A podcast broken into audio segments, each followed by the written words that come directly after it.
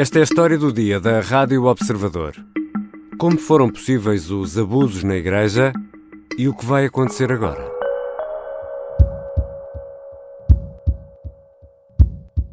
não chega a retiros espirituais, não chega a retiradas transitórias de situações, porque, desculpem-me, a linguagem que também serve aqui, não há milagres pelo menos desse género. Um, as coisas pedem uh, uh, outras coisas e eu, por mim, uh, não querendo ser Humberto Delgado, obviamente afastava-os. Pedro Stretch é o presidente da Comissão Independente para o Estudo dos Abusos Sexuais de Crianças na Igreja Católica Portuguesa. Esta comissão, que agora se extingue, já entregou ao Ministério Público 25 casos suspeitos de abuso sexual de menores. Às autoridades, e à Conferência Episcopal Portuguesa será entregue uma lista dos sacerdotes suspeitos ainda no ativo. Dom José Ornelas, bispo de Leiria Fátima e presidente da Conferência Episcopal Portuguesa, explica que todos os casos vão ser primeiro investigados, para só depois serem tomadas medidas. Para não também não andarmos à, à caça de bruxas de saber que, que é para que as pessoas que realmente cometeram crimes sejam punidas pelos crimes que fizeram. Mas isso tem de seguir os seus protocolos próprios de justiça, como é. E, essa, lista, essa lista que vai receber já não vai mostrar plausibilidade? A lista que vai receber já não vai mostrar plausibilidade? Pode sim ou não. A própria Comissão o diz. Quer dizer, isto não são, não são uma lista de acusados. Isto são listas de depoimentos. Alguns, vejam, alguns, uma grande parte.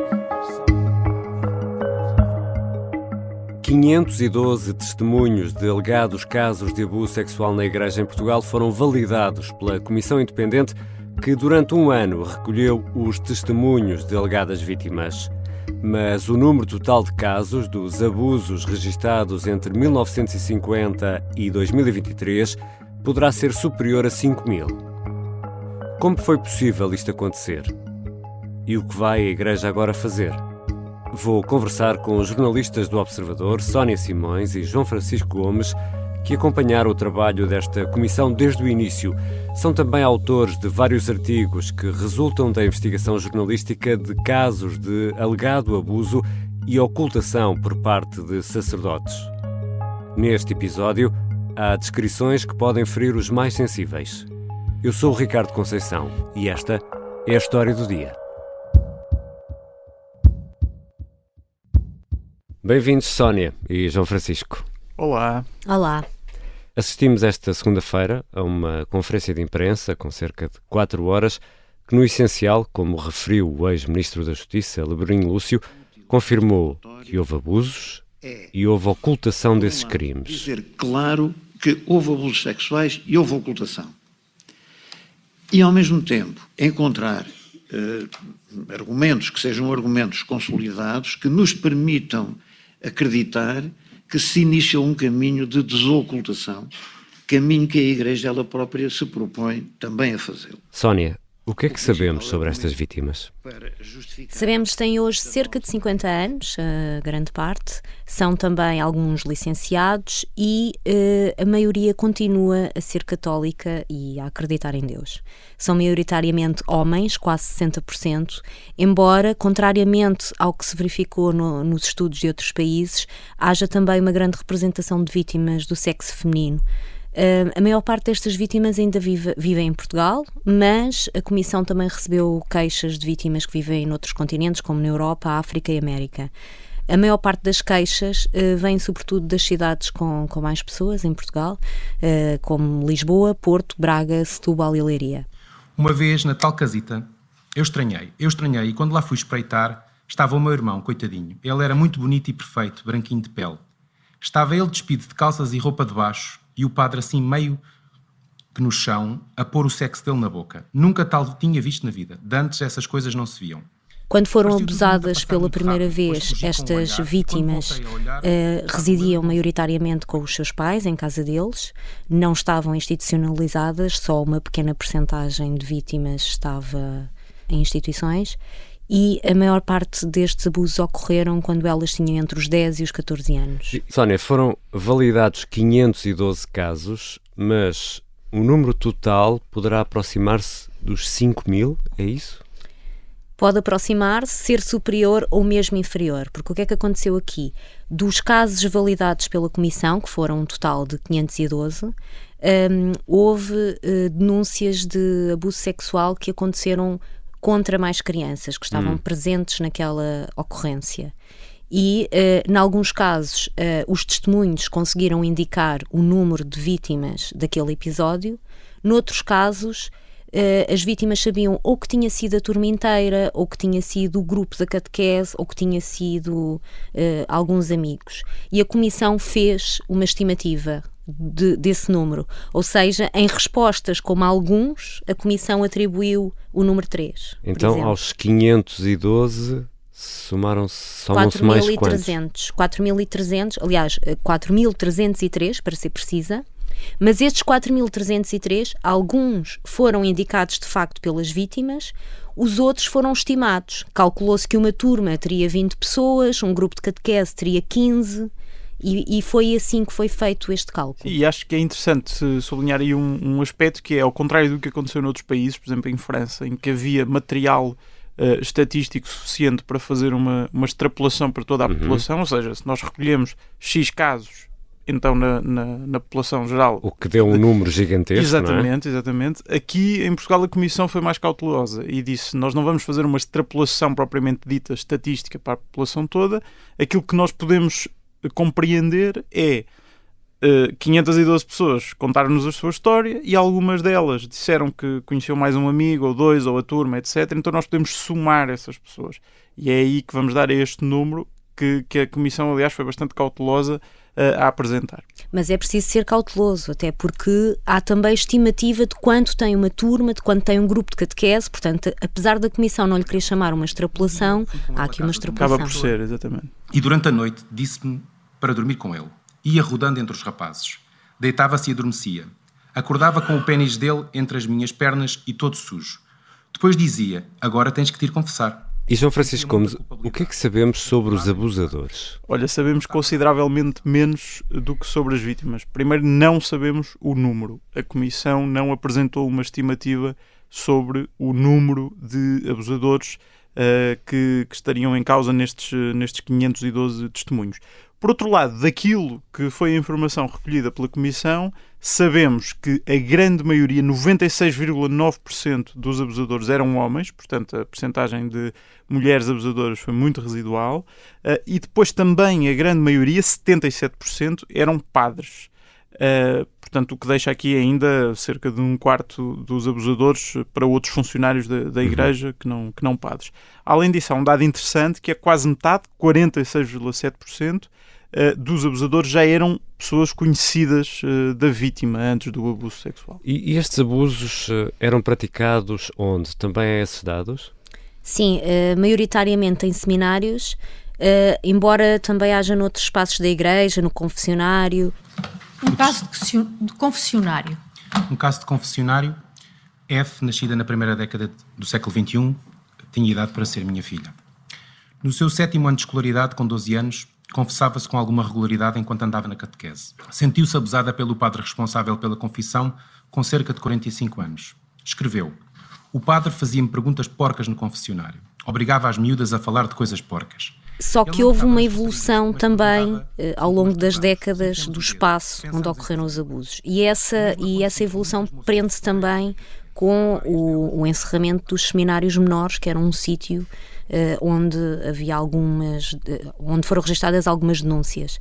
Uh, depois começa-se a, a registrar também casos em agrupamentos de escoteiros entre os anos 91 e 2010 e há também relatos, apesar de não estarem contabilizados na estatística, houve relatos lidos ao longo da conferência que mostram que houve abusos que aconteceram nas próprias casas de família das vítimas. E alguns destes casos são recentes. Quantos a que seguiram afinal para o Ministério Público? Olha, isto foi um número que andou para cima e para baixo ao longo dos últimos meses. Então... Nós até outubro sabíamos que já tinham sido entregues 17 casos. E nessa conferência de imprensa de outubro, que foi a última uhum. antes do, do, relatório final, a Comissão anunciou que estava a ponderar enviar mais 30. Uhum. Mas pelos vistos enviou apenas mais oito, porque nesta conferência de imprensa em que foi anunciado o relatório final, uh, soube-se que a Comissão enviou apenas 25 casos ao Ministério Público. 25 casos. Ora, 5 mil casos, aqui numa estimativa conservadora, como já explicaram. 512 validados, apenas 25 seguem para investigação. Isto, Sónia, leva-nos a uma pergunta. Isto não é pouco? Pode parecer pouco, tal como diria Laborinho Lúcio, como disse durante a conferência, mas se esmiuçarmos os dados que chegaram à Comissão, eh, sobra, se calhar, pouco para entregar às autoridades. Isto porque a maior parte dos crimes ocorreu entre 1960 e 1990. Logo aí há uma margem de prescrição imensa. Uhum. Depois, há casos em que nem sequer há dados concretos para entregar uh, ao Ministério Público, ou porque não há identidade da vítima, ou o local concreto onde aconteceu, ou mesmo do padre. Do abusador. Não Exato. há identidade. E nos casos que chegaram ao Ministério Público, aqueles tais 17 iniciais que nós consultámos praticamente todos, fora os que, os que estão em segredo de justiça, que são três ou quatro, um, eles acabaram todos arquivados precisamente porque, não havendo a identificação da vítima, não há, não há crime e, portanto, não se vai perseguir o padre e eles acabam arquivados, e é por isso que o Ministério Público justifica que não chama a PJ para investigar, porque não havendo vítima não há crime. E, portanto, acho que já foi para prever ou evitar mais arquivamentos que se calhar tivemos esta redução drástica de informação enviada ao Ministério Público. Hesitem muito em falar convosco. No meu caso, tudo ficará na mesma. Ele, à sua mesa farta, cama larga, sucesso, ao pé de famílias de bem. Eu, sozinho, com a minha fotografia desse verão, a partir do qual o meu olhar nunca mais foi igual. Já voltamos à conversa com os jornalistas Sónia Simões e João Francisco Gomes. São muitas as perguntas eh, para as quais ainda procuramos respostas. Como foi tudo isto possível? E afinal, o que vai fazer a Igreja? Vasco da Gama chegou à Índia em 1498 Pedro Álvares Cabral chegou ao Brasil em 1500 e Henrique Leitão chega à Academia Observador em 2023. Prepare-se para redescobrir os descobrimentos e a ciência portuguesa que os possibilitou. Suba a bordo para uma viagem fascinante. Inscreva-se em academia.observador.pt. Academia Observador. Grandes cursos a pequenos preços. Estamos de regresso à conversa com Sónia Simões e João Francisco Gomes, jornalistas do Observador. João, os resultados deste trabalho, agora eh, revelado, colocam Portugal em linha com outros países onde foram feitas investigações semelhantes ou não? Mais ou menos. Eh, é muito difícil fazer uma comparação enfim, direta entre, entre este, esta investigação que foi feita em Portugal e outras. Eh, nós sabemos que Portugal está longe de ter sido o primeiro país em que a Igreja Católica uh, olhou para o seu passado no que toca à realidade dos abusos. Uh, só para dar aqui um conjunto de exemplos, Alemanha, Espanha e França foram três países da Europa em que recentemente, nos últimos anos, a Igreja Católica tomou a iniciativa de investigar, investigar esta realidade. Uh, ou, por exemplo, a Irlanda, a Austrália e o Estado norte-americano da Pensilvânia uh, foram lugares em que foi o Estado a uhum. tomar a iniciativa, através de comissões parlamentares, comissões de inquérito, etc., a tomar a iniciativa de investigar esta realidade. Todas estas eh, investigações foram feitas de modo bastante diferente. Por exemplo, na Alemanha houve uma investigação feita uh, de modo puramente estatístico por uma universidade que não, tinha, não teve qualquer consequência judicial. Uh, em França houve, enfim, uma comissão com um orçamento muito maior e com muito mais recursos conseguiu fazer uma amostra representativa da população. Ou, por exemplo, naqueles países em que foi o Estado a tomar a iniciativa, eh, as comissões de inquérito que foram constituídas tinham poderes muito mais eh, consideráveis do que, do que esta comissão, eh, porque não dependiam apenas dos testemunhos voluntários, mas tinham de facto o poder para intimar pessoas a, a falar. E, portanto, quer dizer, quando olhamos para os dados, conseguimos compreender que sim, enfim, é possível comparar e perceber que esta realidade aconteceu em Portugal mais ou menos da mesma maneira que aconteceu noutros países. E Sónia Simões, do ponto de vista uh, da legislação, este trabalho agora apresentado vai ter alguma consequência ou estamos bem como estamos? Esperemos que tenha consequências de facto. Uma delas foi já avançada pela própria Comissão, uh, através de Laborinho Lúcio, que anunciou que uma das recomendações da Comissão era o aumento do, do prazo de prescrição para crimes de abuso sexual de menores. Uma das nossas recomendações, ou se quiserem sugestão apenas, vai no sentido de que esta, esta idade seja aumentada para os 30 anos. Esta eh, era, aliás, uma proposta que já chegou a ser aprovada no Parlamento, mas que não chegou a ser uh, discutida na Comissão uh, da Especialidade, porque o Governo caiu, uh, e na altura a proposta era mesmo para alargar o prazo de prescrição para os 40 ou 50 uhum. anos. Nunca ficou estabelecido, portanto, este apelo nem que seja para voltarmos a discutir esta lei, que ela volta ao Parlamento. Depois, a Comissão prepara-se para entregar uma lista de padres no ativo, e a interpretação do que o Ministério Público pode fazer com esta lista de padres é divergente. Isso mesmo também veio mencionado no, no, relatório final da Comissão. Há quem entenda que nada se pode fazer relativamente a uma lista de padres suspeitos, até porque não havendo vítima, uhum. voltamos ao mesmo, não há crime. Mas, por outro lado, há quem entenda que é uma ferramenta fundamental para a investigação criminal e para a prevenção deste tipo de crimes. Portanto, temos que ver o que é que vai ser feito com esta lista. Essa lista que também será entregue à Conferência Episcopal, Exatamente. tal como ouvimos no som da abertura deste, deste episódio. Exatamente. E João Francisco, uh, Dom José Ornelas, uh, o presidente da Conferência Episcopal uh, Portuguesa, que é, podemos dizer, o órgão que reúne todos os bispos portugueses, diz que haverá tolerância zero a partir de agora. A tolerância zero para com os casos de abusos tem de ser uma realidade em toda a Igreja. E por isso não toleraremos abusos nem abusadores. Afinal, o que é que se segue do lado da Igreja? Isso é uma pergunta à qual teremos resposta provavelmente só daqui a algumas semanas. A 3 de março? Talvez a 3 de março, exatamente. A, a, a Conferência Episcopal já anunciou uma Assembleia Plenária Extraordinária só para discutir uh, o relatório dos abusos. Uh, esta segunda-feira, o Presidente da Conferência Episcopal, nas suas primeiras declarações, garantiu a tolerância zero, garantiu também que cada caso é um caso e começou logo uh, a dar, a dar uma, uma indicação de que a Igreja será bastante cautelosa a tratar destes casos. Ou seja, os padres que estão nesta lista, que a Sónia nos falava, não vão ser imediatamente afastados. É isso que se depreende das palavras uh, do Bispo? Sim, o Bispo pôs um, alguma água na fervura, porque de facto, com a, com a conferência de imprensa da, da, Comissão Independente, ficou esta ideia de que irá de facto uma lista de padres abusadores no ativo uh, para, para a Igreja, para, para poderem ser uh, devidamente acompanhados. E aliás, Pedro Stresch disse que se dependesse dele, eram todos afastados imediatamente.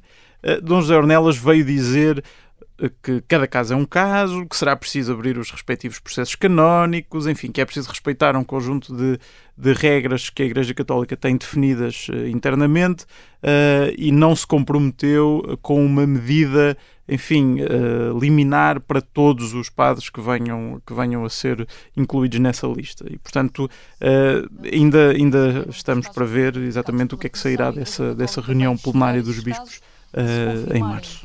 Não temos ainda a lista dessas. Vão recebê-la. Havemos de recebê-la e havemos de tratá-la convenientemente. E a última consequência é a expulsão, para que fique claro. Se, se isso se verificar, mas veja que isso também tem o seguinte: quando chega um, um, processo desses, esses processos são tratados e são tratados na via própria. João Francisco Gomes e Sónia Simões eh, acompanham há muito o trabalho desta comissão, desde o início, fizeram investigação jornalística nesta área.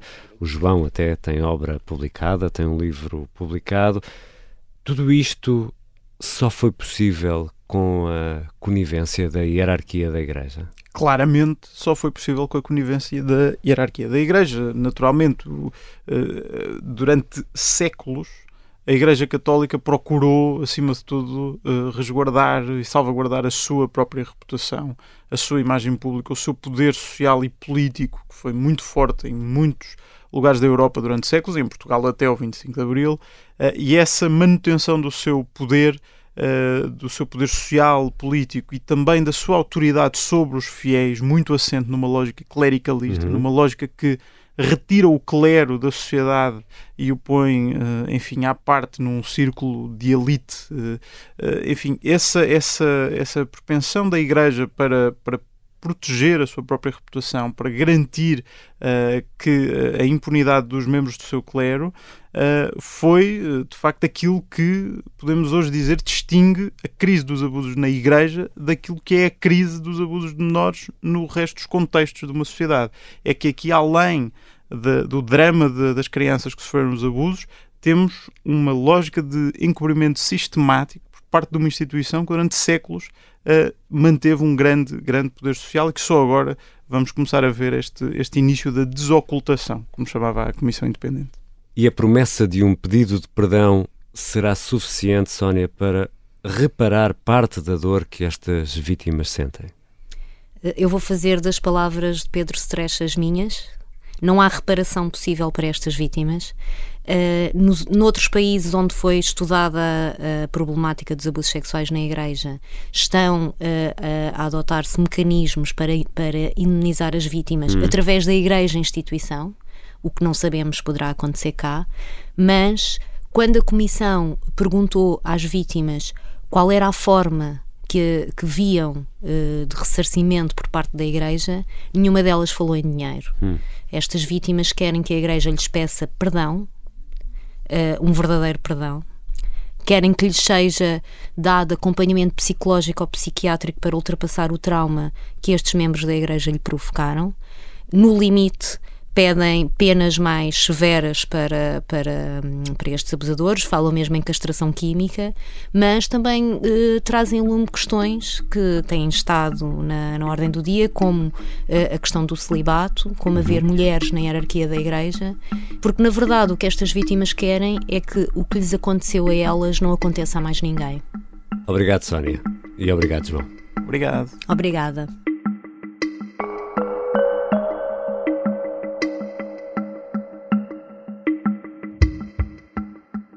Sónia Simões e João Francisco Gomes são jornalistas do Observador. Há muito que acompanham esta temática e o João Francisco é autor do livro Roma, Temos um Problema: Como a Igreja Católica lidou com dois mil anos de abusos sexuais. Esta foi a história do dia. A sonoplastia é do Bernardo Almeida, a música do genérico do João Ribeiro. Eu sou o Ricardo Conceição. Até amanhã.